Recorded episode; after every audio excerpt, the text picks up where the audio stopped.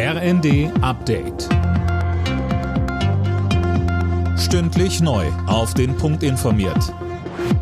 Ich bin Eileen Schallhorn. Guten Morgen. Polen hat einen Teil seiner Streitkräfte in erhöhte Bereitschaft versetzt. Grund sind Berichte über den Einschlag russischer Raketen an der polnischen Grenze zur Ukraine.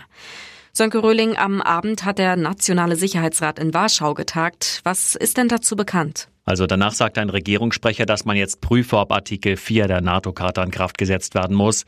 Der besagt, dass die NATO-Mitglieder darüber beraten müssen, wenn die Sicherheit eines Mitglieds gefährdet ist. Das ist noch nicht der Beistandsartikel 5, aber schon eine erste Stufe auf dem Weg dahin.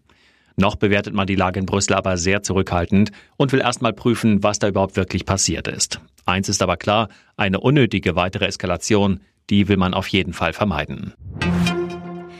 Auch auf dem G20-Gipfel auf Bali hat es ein Krisentreffen zu dem Vorfall in Polen gegeben. Daran nahmen auch US-Präsident Biden und Bundeskanzler Scholz teil. Biden erklärte, dass es nach ersten Erkenntnissen unwahrscheinlich sei, dass die Rakete aus Russland abgefeuert wurde. Der frühere US-Präsident Donald Trump will es nochmal wissen. Der 76-Jährige hat jetzt offiziell seine Kandidatur für die Präsidentschaftswahlen 2024 angekündigt.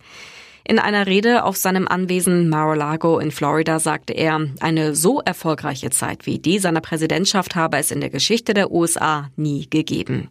Inzwischen gäben die USA dagegen wieder ein peinliches Bild in der Welt ab. Er will weniger in Umweltschutz investieren und verspricht, die USA unabhängiger von China zu machen. Bei der Handball-EM haben die DHB-Frauen schon nach dem zweiten Hauptrundenspiel keine Chance mehr aufs Halbfinale. Gegen Olympiasieger Frankreich verlor das Team mit 21 zu 29. Selbst das Spiel um Platz 5 kann die deutsche Mannschaft nicht mehr aus eigener Kraft erreichen. Alle Nachrichten auf rnd.de